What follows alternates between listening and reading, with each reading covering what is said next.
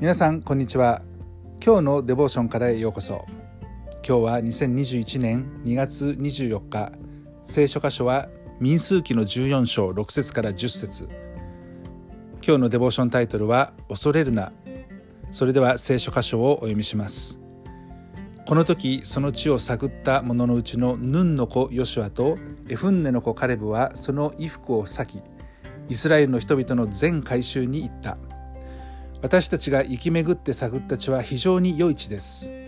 もし主が良しとされるならば私たちをその地に導いていってそれを私たちにくださるでしょう。それは父と蜜の流れている地です。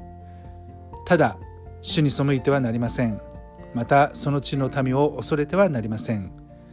彼らは私たちの食い物に過ぎません。彼らを守る者は取り除かれます。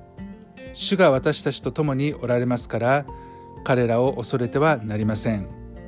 ところが回収は皆石で彼らを撃ち殺そうとした。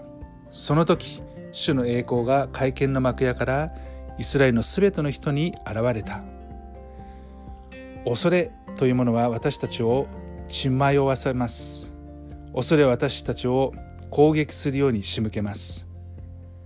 皆さんもご存知の通り今年コロナウイルスが感染が広がってですね恐れのあまり悪い方向に物事を考えたり悪い行動に出てしまう人々がたくさん出てきたのをニュースで聞きます。約束の地であったとしてもイスラエルのためにとっては見知らぬ土地だったということもあり彼らは恐れたのです。偵察隊のヌンの子ヨシュアとエフンネの子カレブはその衣服を裂いてイスラエルの人々が必死に私たちはあの地に行かないと言ったことに対してですねそうじゃないんだと必死に説得しようとしました。彼らはこういうふうに言いました。私たちが生き巡って探った地は非常に良い地です。もし主が良しとされるならば私たちをその地に導いていってそれを私たちにくださるでしょう。それは父と蜜の流れている地ですというふうに彼らが入っていこうとしている地はとても良い地であってそして主が導いておられるんだってことをカレブとヨシアは伝えたわけですね。その約束を手にするためにもちろん民も主に協力しなければなりませんでした。ヨシアは言いました。ただ主に背いてはなりません。またその地の民を恐れてはなりません。彼は私たちの食い物に過ぎないからと。彼らを守る者は取り除かれます。主が私たちと共におられますから彼らを恐れてはなりません。恐れというものは人を狂わします。間違えた行動にかきたてます。ですから恐れてしまわないようにまた主に背いてしまうことのないようにっていうふうに言ったんですけれどもこのイスラエルの民の反応はですね皆石でこのヨシュアとカレブを撃ち殺そうとしたというふうに書いてあります。民の恐れ不信不従順がこの殺意にですねかきたててそしてあわや彼らの命を奪おうとする状況になりました。しかしその時主の栄光が会見の天幕やから、えー、幕屋からですねイスラエルの全ての人に現れたというふうに書いてあります。主の栄光が表されるということは主がですね守るということですね。主が働きをなさるということを表しています。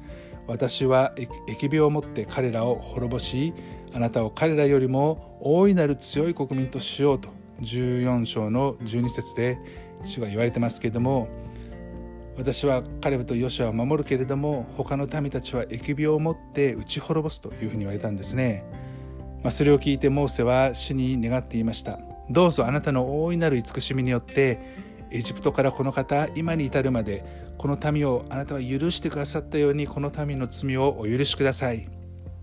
そうすると主はこう言われました。私はあなたの言葉の通りに許そう。しかし私は生きている。また主の栄光が全世界に満ちている。主は憐れみ深いお方です。私たちの罪を許してくださいます。打ち滅ぼすと言われてもそれを思い直してくださるお方ですね。しかし変わらないのは主の栄光が満ちている。全世界に満ちているということです。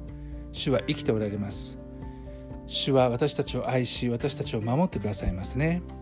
ですから主はカレブとヨシュア。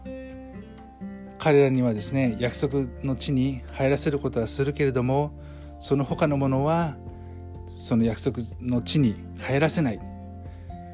そのようにその地を悪く言いふらした人々は疫病にかかって死の前に死ぬということをなされました。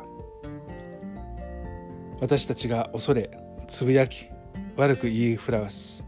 そして時にはですね正しいことを言う者に向かって石を投げつけるようなことをする。そういうことに対して私たちは気をつけなければなりません。主が与えてくださった約束は必ず実現します。私たちの信仰が試されます。揺るがされます。しかし私たちは恐れによって間違えた方向に向かうのではなくて主を信じて歩んでいきたいと思います。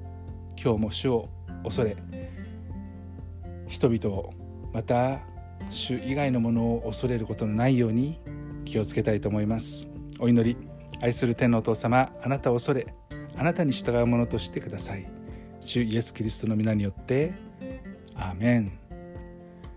神様の祝福をお祈りします。